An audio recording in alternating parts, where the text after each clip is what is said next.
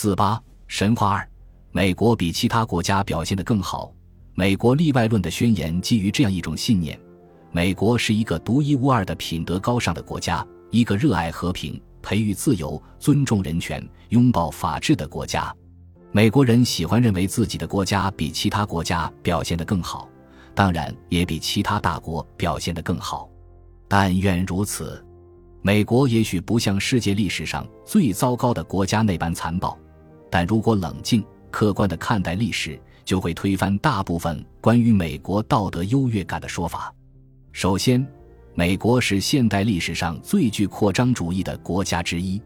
它最初由东部海岸的十三个小殖民地组成，最后向北美洲扩张，并于1846年从墨西哥手中夺取了德克萨斯州、亚利桑那州、新墨西哥州和加利福尼亚州。在扩张的过程中，美国消灭了大部分原住民，并将幸存者限制在贫困的保留地内。到了19世纪中期，美国已经将英国逐出太平洋西北地区。巩固了他在西半球的霸权。从那以后，美国打了许多场战争，其中几场战争还是由他发起的，所以其战时行为很难给别国做一个克制的好榜样。在一八九九至一九零二年美国对菲律宾的征服中，有二十万至四十万菲律宾人丧生，其中大多数是平民。在第二次世界大战期间。美国及其盟国毫不犹豫地发动空袭，造成大约三十点五万德国平民和三十三万日本平民丧生，他们大多是在城市遭到蓄意轰炸时死亡的。难怪指挥轰炸日本行动的柯蒂斯·勒美将军告诉助手：“如果美国输了这场战争，我们会被当作战犯起诉。”在印度支那战争期间，美国投掷了六百多万吨炸弹。其中包括大量凝固汽油弹和橙剂等致命的落叶剂。这场战争造成大约一百万平民丧生，美国应对其中许多人的死亡负有直接责任。近来，美国支持的尼加拉瓜反政府武装战争造成大约三万尼加拉瓜人丧生，如按人口比例换算，相当于美国死亡了二百万人。在过去三十年里。美国的军事行动直接或间接造成二十五万穆斯林死亡，其中包括二零零三年美国入侵和占领伊拉克造成的十多万人的死亡。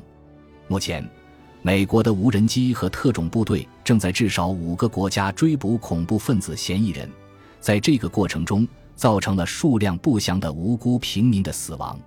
为了让美国人更加富裕和安全，其中一些行动可能是必要的。如果某些国家对我们这样做，美国人会毫无疑问地认定其行为毫无辩护余地。然而，几乎没有美国政治家质疑美国发动或参与战争的决策。相反，美国人仍然满腹疑问：他们为什么恨我们？美国在人权和国际法方面讲得很好，但拒绝签署大部分人权条约。他没有站在国际刑事法院一方。而是一直非常愿意奉承独裁者。还记得我们的朋友胡斯尼·穆巴拉克吗？他的人权记录糟透了。如果这些还不够，那么阿布格莱布监狱的虐囚事件，加上小布什政府非常依赖使用水刑、非常规引渡和预防性拘留，应该会动摇美国一直以高尚的方式行事的信念。奥巴马决定保留上述许多政策，表明他们并非反常的权宜之计。美国没有通过海外征服成为一个庞大的帝国。